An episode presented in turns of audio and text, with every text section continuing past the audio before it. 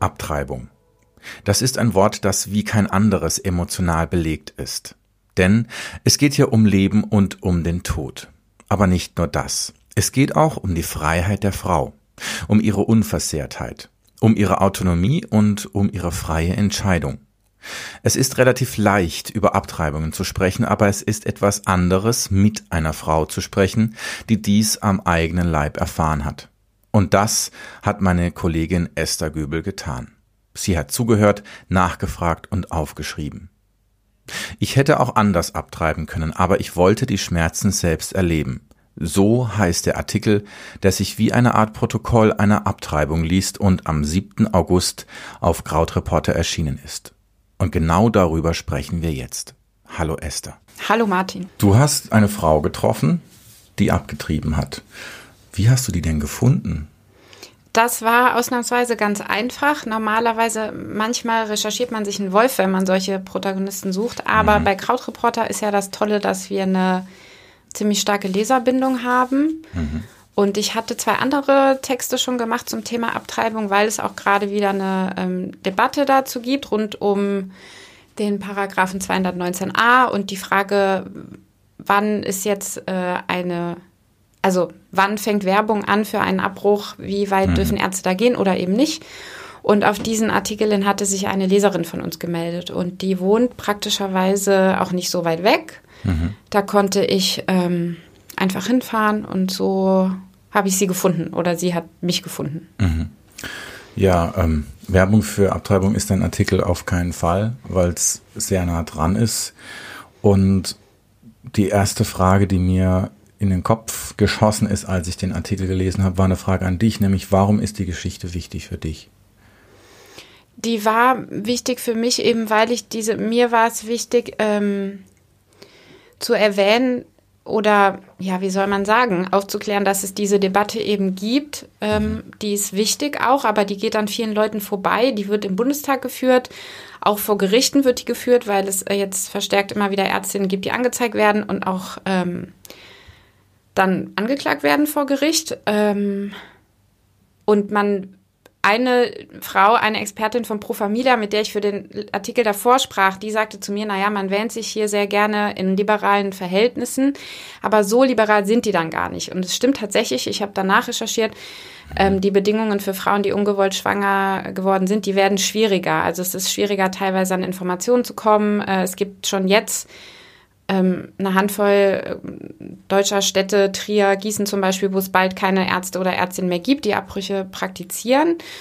Und in diesem Zusammenhang ähm, war mir das einfach wichtig, dass wir rund um das Thema Abtreibung so ein Paket schnüren quasi. Und dazu gehört eben für mich eigentlich auch die Erfahrung von einer Frau, äh, die das mal persönlich durchgemacht hat, weil man kann in der Theorie natürlich sehr lange darüber diskutieren, auch streiten. Philosophisch, ethisch, moralisch ist das ja kaum lösbar, dieses Thema, weil es kein eindeutiges richtig oder falsch gibt. Aber ich finde, wenn man sich einmal die persönliche Erfahrung einer Frau anhört, dann macht es schon noch mal was mit einem. Also man wird mhm. vielleicht ein bisschen ich will mir gar nicht anmaßen, das nachzufühlen. Das kann ich nicht, was sie durchgemacht hat, aber ich kann es mir etwas besser vorstellen und das ist immer gut für so eine Urteilsbildung, mhm. würde ich sagen. Ja, und damit wir auch nah dran sind, lese ich mal einen Teil des Textes. Ich sehe mich noch in der Praxis sitzen. Die Ärztin blickt mich prüfend an. Über ihren Schreibtisch schiebt sie mir einen kleinen Plastikbecher rüber, darin eine Tablette. Wenn Sie das jetzt nehmen, gibt es keinen Weg mehr zurück, sagt sie. Dann stirbt der Embryo in Ihrem Bauch. Ich starre den Becher an. Die Pille darin ist klein, weiß und rund. Unscheinbar sieht sie aus, fast unschuldig. Nichts deutet auf ihre Wirkung hin. Ich spüre, wie Panik in meinen Kopf kriecht. Okay, will ich das jetzt wirklich? Ist es das jetzt? frage ich mich ein letztes Mal. Aber mein Bauchgefühl ist klar. Bloß nicht heulen, denke ich. Du hast diese Entscheidung wochenlang abgewogen, in alle erdenklichen Richtungen. Ich weiß, ich möchte dieses Kind nicht. Nicht jetzt. Ich vertraue auf meine Entscheidung und nehme die Pille aus dem Becher. Ich lege sie in meinen Mund, schlucke und spüle mit einem großen Schluck Wasser nach. Ich muss irgendwann in den ersten Tagen nach meinem Umzug schwanger geworden sein. Ich war 22 Jahre alt und wohnte in München. Mein Freund Lars, einige Jahre älter als ich, lebte in Berlin. Wir waren seit einem Jahr zusammen, glücklich auch, wenn wir uns nur alle zwei Wochen sehen konnten. Lars stand schon sicher im Berufsleben. Ich beendete in München meine Hotelfachausbildung, die ich hasste. Alles an dieser Ausbildung war stressig. Die Kollegen, die langen Arbeitszeiten, die Arbeit an sich. Ich zog an dem Tag zu Berlin, nach Berlin zu Lars, an dem ich meine Abschlussprüfung in München hinter mich gebracht hatte. Keinen Tag länger wollte ich in dieser Stadt bleiben. Ich wollte weg, so schnell wie möglich. Weg zu Lars. Er kam mich abholen, viel war es nicht, was wir in sein Auto laden mussten. Mein ganzes kleines Münchner Leben passte in seinen Pkw. Ich war so fertig, dass ich während der ganzen Autofahrt nach Berlin schlief. Als wir am Abend ankamen, trafen wir uns noch mit meiner besten Freundin, die zu diesem Zeitpunkt schon in Berlin lebte. Einerseits war ich erleichtert, dass ich nun bei Lars und bei ihr sein konnte, dass ich nie mehr einen Fuß in das Ausbildungshotel in München setzen musste. Ich saß im Schummerlicht der Bar und malte mir mein neues Leben aus, wie ich mein Abitur nachholen würde und danach studieren zu können, wie ich mir ein neues Leben in der fremden Stadt aufbauen würde, mit einem eigenen Freundeskreis und nach der ersten Zeit auch mit einer eigenen Wohnung. Die Zukunft glühte. Da sind wir mitten im Leben der Frau. Ähm, und ich finde es gut, dass es, dass hier auch ein bisschen dazu erzählt wird, was die Frau so noch in ihrem Leben hat, wer sie ist. Dass es nicht nur um diese eine Sache geht, um die Abtreibung, sondern dass man mal einen Einblick hat. Ähm, und dieser Satz, ähm, wenn Sie das jetzt nehmen, gibt es keinen Weg mehr zurück. Dann stirbt der Embryo in Ihrem Bauch. Das war das erste Mal, als ich so in mir gemerkt habe, das tut weh. Das, also es macht was beim Lesen, zumindest bei mir. Ist das bei dir ähnlich? Ja, klar, das war natürlich während des Interviews ähm, und auch dann später beim Aufschreiben jetzt auch nicht so, äh, dass ich das einfach runterschrieb, leichte Kost. Mhm. Das nicht. Aber das ist ja auch okay, weil es ist dem Thema angemessen. Also mhm. es ist einfach ein schwieriges Thema und mhm. ich war aber sehr, also diese Frau, die ja wirklich auch noch jung ist, immer noch, die hat mir schon sehr imponiert. Die war sehr mhm. reflektiert, schien mir sehr reif, okay. sehr überlegt. Und wenn dann so jemand einem die eigene Geschichte erzählt, das ist auch ein Geschenk. Also es ist dann auch, obwohl es dann vielleicht ein bisschen schwer ist beim Schreiben, aber es ist auch schön. Mhm.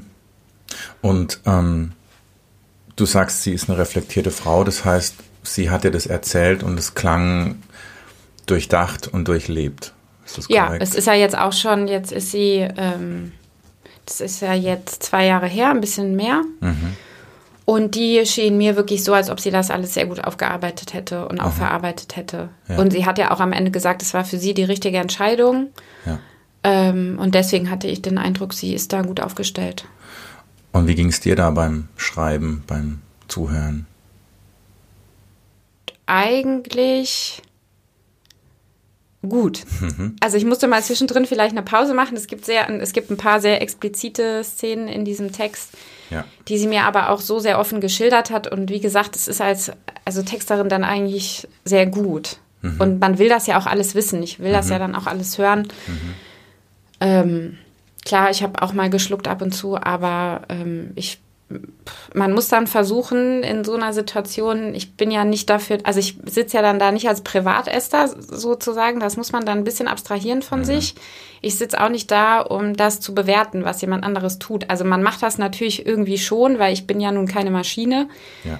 Ähm, aber man muss sich da zurücknehmen und ich höre mir das dann alles an. Es läuft dann so ein bisschen wie, als ob das alles durch mich durchläuft, erstmal im Interview. Mhm. Ähm, ja. Gut. Ähm, ich lese mal weiter und wir sind schon ein Stück weiter. Ähm, sie hat die Pille geschluckt und dann kommt der Moment, ähm, in dem ihr Körper tatsächlich reagiert. Es fühlt sich an, als hätte jemand seine Hände in meinen Bauch gesteckt und würde mich von innen auseinanderreißen. Oh Gott, ich verrecke, denke ich. Noch nie in meinem Leben hatte ich solche Schmerzen. Nicht vergleichbar mit Regelschmerzen, viel schlimmer. Ich fühle die Kontraktionen in meinem ganzen Körper. Sie kriechen in meinen Kopf. Ich kann nicht mehr denken. Ich krümme mich zusammen. Dabei weiß ich, dass in einigen Minuten die Blutungen einsetzen werden. Du musst ins Badezimmer kommen, denke ich. Los! Ich stehe auf, falle hin, bleibe liegen. Wieder krümmt der Schmerz meinen Körper. Ich weiß nicht mehr wie, aber irgendwie schaffe ich es. Im Bad lege ich mich vor die Toilette. Der kalte Boden an meiner Wange fühlt sich gut an. So bleibe ich liegen. Vielleicht zehn, fünfzehn Minuten. Dann setzen die Blutungen ein. Ich schaffe es, mich halbwegs aufzurichten, richten, ziehe meine Unterhose herunter und setze mich aufs Klo. Zähflüssig und tiefrot, fast violett bis schwarz fließt das Blut aus mir heraus. Es kommt mir unfassbar viel vor. Ich hätte auch operativ abtreiben können, aber ich hatte mich bewusst für die medikamentöse Variante entschieden weil ich wach sein wollte, wenn es passierte. Ich wollte nicht in ein Krankenhaus gehen, mich dort in einen kahlen Raum in ein steriles Bett legen, die Luft getränkt von Geruch nach scharfen Desinfektionsmittel, um nach einer unbestimmten Zeit wieder aufzuwachen, ohne jegliche Erinnerung. Und ohne Embryo in meinem Bauch. Es war mir wichtig, die Kontrolle über meinen Körper zu behalten, auch wenn das schlimme Schmerzen bedeuten würde. Nicht irgendwelche Krankenschwestern und Ärzte sollten diese Erfahrung für mich machen. Es war meine und Lars Erfahrung. Ich wollte gemeinsam mit ihm durch die Abtreibung gehen, die unsere Entscheidung gewesen war. Ich wollte Erinnerungen haben. Und die hat sie, jede Menge sogar. Und beim Lesen ist in mir ähm, der Gedanke, dass ich das sehr reif und sehr erwachsen finde und auch sehr stark. Ja, so kam sie mir auch vor. Ich ja. glaube, es ist eine äh, sehr starke Person, weil mhm. das ist natürlich schon mit so einer Entscheidung, die ist ja dann von so einer Weitsichtigkeit geprägt, die muss man erstmal mitbringen. Also, dass man sagt, ich gehe quasi den schwereren Weg, weil ich glaube, nach hinten raus wird es der einfachere Weg sein. Mhm. Ne, dass man sagt, ich gehe eben nicht ins Krankenhaus, lass das irgendwie wegmachen, ja. auf gut Deutsch gesagt, und dann ist es weg, sondern sie sagt ja, nee, ich nehme diese Schmerzen in Kauf, ich bin, ich möchte das durchleben, auch wenn es schlimm ist, ich bin das vielleicht auch Lars und mir und auch dem Leben in meinem Bauch schuldig. Hm. Ähm, das muss man erstmal sehen. Hm. So klar zu sein in so einer Situation, finde ich schon bemerkenswert erstmal. Und dann auch in allen Konsequenzen durchzuziehen. Ja. Ähm, und diese, diese, sie hat ja bevor sie die Pille nimmt, noch mal so eine kurze äh, Phase oder einen Moment, wo sie unsicher ist. Mache ich das jetzt wirklich? Ziehe ich das wirklich durch? Und in dem Moment weiß sie ja gar nicht, was kommt. Sie weiß ja nicht, wie heftig ja. das wird. Und ähm, wenn ich hier lese, dass sie, dass sie schreibt, dass es sich anfühlt, als würde jemand die Hände in den Bauch stecken und sich von dich von innen auseinanderreißen. Ähm, ja, das ist keine Party hier, sondern das ist nee. einfach heftig. Ja. Ähm, das macht ja nicht nur was mit dem Embryo, sondern mit einem selber. Und ähm, es ist, es liest sich so, als ob sie auch, als ob sie es auch auseinanderreißt in dem Moment. Weil das macht ja nicht nur was mit deinem Körper, sondern dein ganzes Wesen ist ja. davon betroffen. Und für mich ähm, ist das so total wichtig, das zu lesen und auch zu wissen, weil das diesem abstrakten Ding Abtreibung mal so einen, äh, einen Namen gibt, wenn man das dann mal wirklich versteht, das ist was, was passiert, wenn man medikamentös ja. abtreibt. Und ähm, das, das war ähm, eher auch ganz wichtig in der Entscheidung. Das fand ich aber auch gut, dass man aus dem Text heraus eben sieht, was das heißt in aller Konsequenz, wenn man sich jetzt eben für eine Abtreibung und diesen Weg entscheidet. Hm. Und ich fand das äh, ganz gut, was sie dann irgendwann im Gespräch noch sagte, ähm, weil sie meinte, eine Abtreibung ist niemals einfach. Mhm. Also ich weiß den ganz genauen Wortlaut nicht mehr. Sie sagt irgendwie, eine Abtreibung ist niemals einfach und das macht man niemals einfach so. Und wer das denkt, der hat überhaupt gar nichts verstanden, weil manche Kritiker das sagen. Ja, ja oft so nach dem Motto, naja gut, äh, dann verhüten die Frauen nicht richtig, weil sie wissen, sie können später hinterher abtreiben. Also das ist, glaube ich, mhm. äh, nicht der Regelfall, mhm. würde ich mal sagen. Trotzdem kann man natürlich kritisch auf das Thema gucken. Also man muss auch aufpassen, dass man es nicht, das ist immer dieser schmale Grad, dass man es nicht jetzt verherrlicht oder so. Es ist eine, eine finde ich, eine schwierige Sache. Es gibt kein eindeutiges richtig oder falsch. Also mhm. ich bin total dafür zum Beispiel, dass eine Frau das immer selber entscheiden soll, letztlich, weil es um ihren Körper geht und da niemand meiner Meinung nach eingreifen kann. Aber ich kann auch verstehen, wenn man von der anderen Seite kommt und sagt, ja, aber es geht hier um ein Leben und wer, wer entscheidet darüber, wer hat das Recht. Ne? Also das sind wirklich schwierige Diskussionen. Ja. Ja. Und es, es ist definitiv nicht ähm, so, also sie nimmt ja nicht eine Pille und dann ist das, dann ist das Baby Ja. weg. So ist es ja nicht. Und ich glaube, so ist es in vielen Köpfen, dass man da, dass das einfach, das macht das Baby weg. Sondern Ja, und das ist Baby natürlich, ist sowieso das falsche Wort, das aber ist es natürlich Embryo. nicht so. Also Genau. ich glaube schon, dass das einen lange beschäftigt. Mhm. Auch wenn man es jetzt wie sie ähm, gut verarbeitet hat und das war für sie die richtige Entscheidung, auch der richtige Weg, es durchzuziehen. Mhm. Also eben nicht ins Krankenhaus zu gehen, aber natürlich äh, ist sowas nicht einfach mal mit so einem Fingerschnipp und dann ist gut. Mhm. Also Was denkst du denn, warum es vielen Menschen schwerfällt, das zu akzeptieren, dass Leute, dass Frauen diesen Schritt gehen, dass sie abtreiben wollen? Was, was denkst du, woher kommt diese Unsicherheit oder auch oft diese Wut? Na, es ist. Ich kann das auch gar nicht so genau sagen. Das ist eine gute Frage. Ich habe da schon viel drüber nachgedacht, weil es oft ja auch Männer sind, die dann ähm, teilweise sehr krass Position beziehen gegen Abtreibung. Das erschließt sich mir gar nicht. Ja. Wieso das dann aus einer männlichen Perspektive auch manchmal so eine Aggressivität gewinnt. Ähm, und ich glaube, die Schwierigkeit im Thema, ja, die liegt einfach daran, dass es so ein moralisch, ethisch schwieriges Thema ist, was wirklich so zwischen Leben und Tod ist, ähm, hat, be betrifft eben so existenzielle Fragen. Ne? Also wann fängt Leben an? Wann hört Leben auf? Wie weit geht Selbstbestimmung? Welcher Wert ist wichtiger? Weil unabhängig voneinander sind beide Werte natürlich total wichtig. Die Selbstbestimmung einer Person, die, die eigene Entscheidung über den Körper, aber auch das Leben eines noch nicht-Menschens. Also wo will man da? Es gibt keine eindeutige Grenze. Zum Beispiel, auch wenn das Gesetz eine Grenze zieht, was weiß ich, zwölf Wochen, das ist eine Grenze, aber die, die äh, ist jetzt so festgelegt, aber trotzdem gibt es da natürlich keine Eindeutigkeit. Und ich glaube, das ist immer schwierig bei so Themen. Und dann kommt noch dazu, ähm, ja, es kommen so verschiedene Einflüsse dazu. Wie ist man zum Beispiel geprägt worden, sozialisiert worden? Ich glaube, wenn man ähm, eine stark katholische Prägung zum Beispiel hat, dann ist es direkt schon mal schwieriger, sich da aufzustellen. So.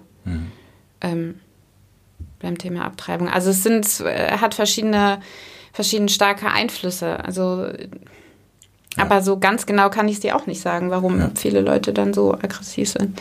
Also gerade als Mann hat man, glaube ich, die komfortabelste Position von allen, ähm, weil es wird einen persönlich als Mensch nicht äh, in der Form betreffen wie eine Frau. Ja, obwohl ich das in, jetzt im Falle von meiner Protagonistin auch interessant fand. Sie ist ja eben äh, ungewollt schwanger geworden in einer Beziehung. Also das heißt, da gehört dann tatsächlich noch ein zweiter Mensch dazu, eben Ja. ihr Freund. Ja. Und das, ähm, klar, eine, so eine körperliche Erfahrung kann ein Mann ja nicht machen, wie eine Frau in der Form. Genauso wie ein Mann die, die Erfahrung einer Schwangerschaft und einer Geburt so nicht machen kann, Ja. weil es eben nicht geht biologisch. Aber äh, sie, ich fand es auch interessant, was sie dann sagte, ähm, ihr Freund, der also ihr da eigentlich sehr unterstützt hat, also egal in quasi in beide Richtungen, der hat sich sehr schnell eingestellt darauf, dass da jetzt eventuell ein Kind unterwegs sein könnte. Und er hat sie aber auch unterstützt in ihren Zweifeln quasi, ne? Und hat ihre Entscheidung dann mitgetragen, was ja schon mal super ist. Und dann, nachdem sie diese Tabletten, also man nimmt erst eine Tablette, die quasi den Embryo in einem abtötet bei so einer medikamentösen Abtreibung, dann nimmt man einen Tag später noch eine zweite Tablette, die die Blutung auslöst. Und dann, wenn, nachdem diese ganze Blutungssache vorbei war, saßen die beiden eben in der Küche und dann haben sie sich gestritten. So. Weil sie sich alleine gefühlt hat und irgendwie dann doch nicht genug unterstützt und er so hilflos war und auch war, was, was willst du denn jetzt von mir? Ich bin doch da. Ja. Und da, das meinte sie dann zu mir im Interview, das hat sie aber auch erst später verstanden, dass ja auch er was verloren hat. Also, dass das nicht nur für sie hart war, sondern das ist als Partner, der daneben steht, auch eine schwierige Geschichte. Vielleicht auch, weil man dann, also da, da, ich, da will ich mir jetzt die männliche Position auch nicht anmaßen, aber so kann ich es mir nur vorstellen, weil man dann eben auch so eine eingeschränkte Entscheidungsmacht hat. Weil letztlich geht es ja nicht um deinen Körper, Ja, sondern ja. um den Körper deiner, deiner Partnerin. Und das ist vielleicht eine Erleichterung, das ist aber gleichzeitig so, okay, dann, dann muss ich mich irgendwie hier jetzt fügen. Und es ist klar für den Partner auch nicht leicht. Ich meine, ich kenne, ich kenne die Perspektive bei einer Geburt dabei zu sein und da kannst du auch nicht viel tun. Ja, Ne? Stehst du ist ja daneben Schlimmste. und genau. Genau, du siehst halt, weil wenn, äh, also, ähm, wenn ein Kind in einer Beziehung ähm, entsteht, dann, ähm, dann gehst du das alles gemeinsam Ja. durch. Du hast die Schmerzen nicht, aber du bist halt einfach machtlos, weil äh, die Person, die du liebst, äh, liegt da und du hast manchmal das Gefühl, die stirbt gleich, weil Ja, es, ja. weil es so, weil es so heftig ist. Und klar, da bist du, da bist du aufgeschmissen. Also Genau. ich weiß noch, dass ich bei der ersten Geburt dachte, jetzt, ich setze mir jetzt in den Flieger. Ja, Ciao. ja, ne, weil es genau. So fühlst du dich dann. So. Und ich glaube, bei einer, bei so einem Schwangerschaftsabbruch ist es, äh, wird's, wird's da Parallelen geben, weil du eben auch hilflos bist, weil Ja. du eben auch nichts tun kannst, ähm, außer eben da zu sein und zu unterstützen. Und das weckt ein Gefühl der, der Unsicherheit auf jeden Ja. Fall. Aber ich finde es gut und auch schön, wie sie nicht nur von sich erzählt in, in dem Artikel, sondern sie spricht von der Beziehung von Lars und dass die da gemeinsam durchgegangen Ja. sind. Und ich glaube, sowas, ähm, ja, das, das schweißt dich zusammen. Ja, das sagt sie ja auch, dass es sie dann näher zusammengebracht hat. Ja. Und eigentlich, also der, der quasi, auf gut Deutsch gesagt, der schlimmste Fall in der Scheiße. Also du hast eine Situation als Paar, die, die so groß vor dir steht wie der höchste Berg und dann gehst du aber durch, beziehungsweise auf den Berg hoch und danach kommst du näher zusammen wieder runter oder raus. Und das, Und so das ja, dir. ich meine, es wäre auch was Normales, wenn die Beziehung daran auch zu Bruch geht. Ja. Das gibt's ja auch oft. Genau. Das haben die aber gut hingekriegt. Ja. Ähm, es gibt einen, äh, einen Absatz im Text, da musste ich, also da musste ich immer mal wieder anfangen zu lesen, weil ich es nicht fertig lesen konnte und das mache ich jetzt aber. Ich, komm, ich hoffe, ich komme ans Ende. Ähm, etwa 15 Minuten bleibe ich auf der Toilette sitzen und starre geradeaus. Ich überlege, ob ich mir den Embryo noch länger anschauen soll, aber denke dann, nein, es ist gut so, besser nicht. Du hast alles erlebt, es ist okay. Irgendwann kommt endlich kein Blut mehr. Ich stehe auf, gehe zu Lars in die Küche und einige Minuten früher aus der Badewanne ausgestiegen ist und mittlerweile Tee für uns beide kocht. Das war's jetzt, glaube ich, sage ich zu ihm. Willst du den Embryo noch sehen? Lars zögert kurz. Ja, sagt er dann. Gemeinsam gehen wir zurück ins Badezimmer, stellen uns vor die Toilette, blicken in die Schüssel und schauen für einen Augenblick auf das, was unser Kind hätte werden können. Dann geht Lars zurück in die Küche, ich drücke die Spültaste. Und ähm, an dem Punkt ähm, fehlen mir die Worte. Weil ich, ich weiß, dass, also es führt unweigerlich dazu hin, dass man sich das nochmal anguckt, sich verabschiedet, aber dann, dass es auf der Toilette passiert und mit diesem Wegspülen, das hat schon was Hartes. Das hat schon was, was auf jeden Fall weh tut. Klar, das ist natürlich diese Banalität der Tätigkeit. Ich drücke Mhm. mal die Spültaste, passt überhaupt nicht zu der emotionalen Tiefe des Ereignisses. Ne? Das sind einfach zwei unterschiedliche, also das ist so wie, wenn, also wenn der Alltag in deine Gefühlswelt clasht, das hat man ja manchmal. Mhm. So wie wenn man ähm, gerade getrennt wurde von jemandem und dann ist Sommer und die ganze Zeit scheint die Sonne und man denkt so, ey, hä, was, wieso ist das so? Das passt alles nicht. Mhm. Alles und ich falsch. glaube, das verstärkt diesen Effekt noch, Mhm. dass, dass es eben in dieser Spültastaktion auch auf der Toilette so eine Banalität drin liegt und es geht aber um ein Embryo. Mhm. Und das kann man auch nicht auflösen. Also diese, da kann ich jetzt auch nichts sagen, was irgendwie es weniger krass machen würde oder das ist einfach eine krasse Situation gewesen. Und sie gehen beide nochmal hin. Das finde ich Ja. total stark. Das, Das hat äh, sowas von, ich glaube, das ist dann tatsächlich so Abschied nehmen, so wie wenn man auf eine Beerdigung geht. Ne? Das Genau. ist einfach ein, ein, es dient ja nichts anderem letztlich als ein ritualisierter Abschied. Ja. Und das finde ich auch das, das, das stärkste oder der stärkste, es ist der krasseste Moment, aber es ist auch der stärkste, weil die beiden ähm, nicht hysterisch werden, wegrennen oder sich versuchen irgendwie abzulenken, sondern so wie diese Frau ist, die es quasi immer durch die Mitte geht, die nie den leichtesten Weg geht.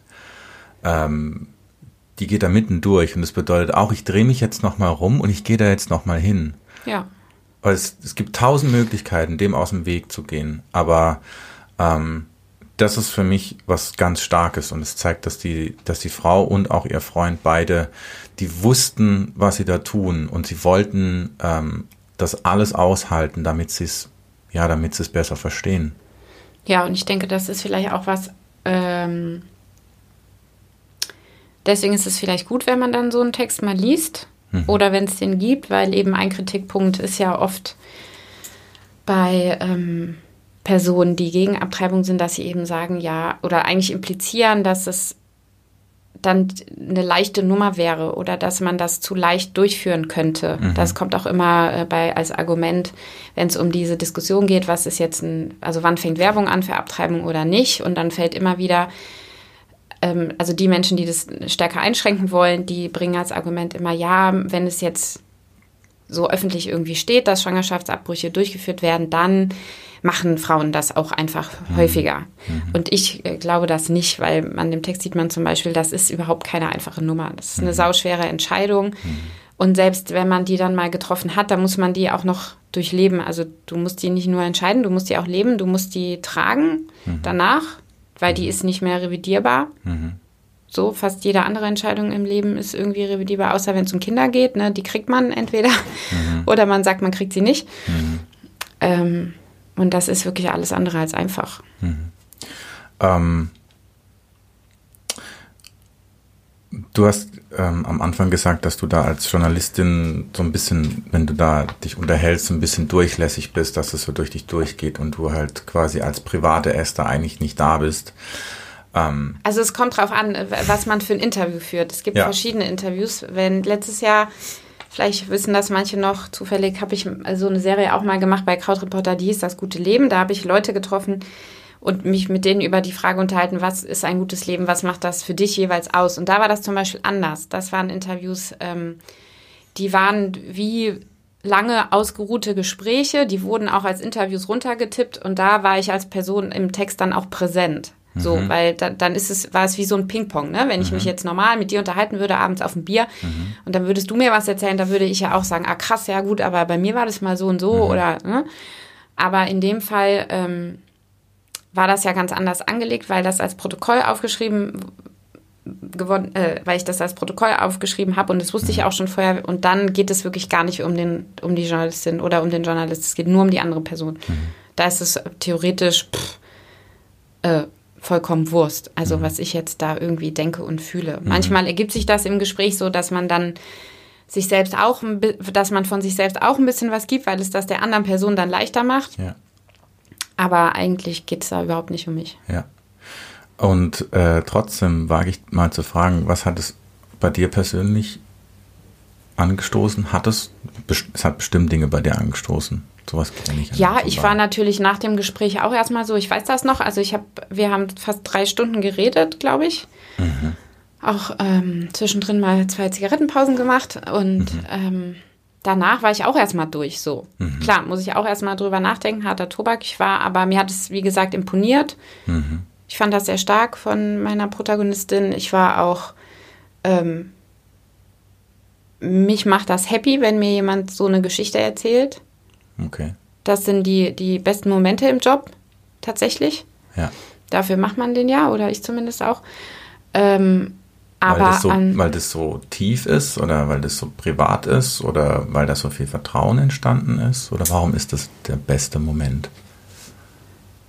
Na, weil zumindest es gibt unterschiedliche Motive, warum man Journalist oder Journalistin sein will. Ja. Bei mir ist das, glaube ich, einfach so eine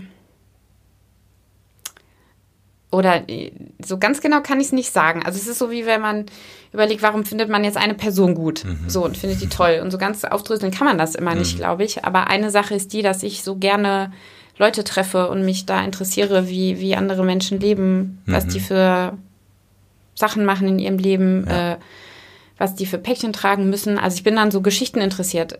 Ich sammle die so ein, wie so eine mhm ja, wie jemand, der, der Steine einsammelt auf dem Weg, die da so mhm. liegen. Und wenn da mhm. einer besonders glänzt, also dann freut mich das. Dann denke ich so, ah, das ist cool, dass ich so die Möglichkeit habe, mir so viele verschiedene Leben anzugucken. Mhm. Mhm. Die halt, also man kriegt da so einen Zugang als Journalist, den man sonst als Privatmensch nicht hat. Ja. Ja. Weil man in so viele verschiedene Leben reingucken darf. Und das ist es, glaube ich, was mich dann happy macht, egal ob die jetzt äh, die Geschichten äh, positiv sind oder traurig oder skandalös oder Ja. es ist immer dann ein gutes Gefühl. Schön. Ähm, planst du noch weitere Texte zu dem Thema, wenn wir in die Zukunft gucken? Ich glaube, das ist jetzt erstmal abgeschlossen. Also wir haben jetzt vier Texte zu dem Thema, eben dieses sehr persönliche Protokoll, ein quasi ein Übersichtstext, der geht eher so in die Richtung, was ist jetzt der Stand der Debatte, warum wird überhaupt debattiert, wie spielen zum Beispiel die, wie spielt die neue Rechte da rein.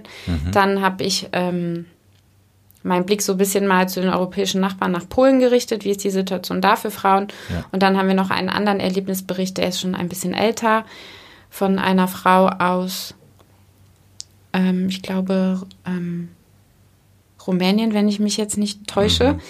Und jetzt ist es erstmal so als Paket eine runde Sache. Also das heißt nicht, dass das für immer abgeschlossen ist. Ich, da, die, diese Debatte äh, läuft ja weiter rund um diese eine äh, Gießener Abtreibungsärztin. Das ist auch noch nicht final entschieden. Die wird noch, die hat Revision schon eingelegt, also die stand schon vor Gericht und will sich dem aber nicht beugen. Das geht also weiter. Ähm, und das werde ich ja natürlich mir, also werde ich so im Auge behalten und dann mal sehen. Aber erstmal ähm, ist es, glaube ich, rund.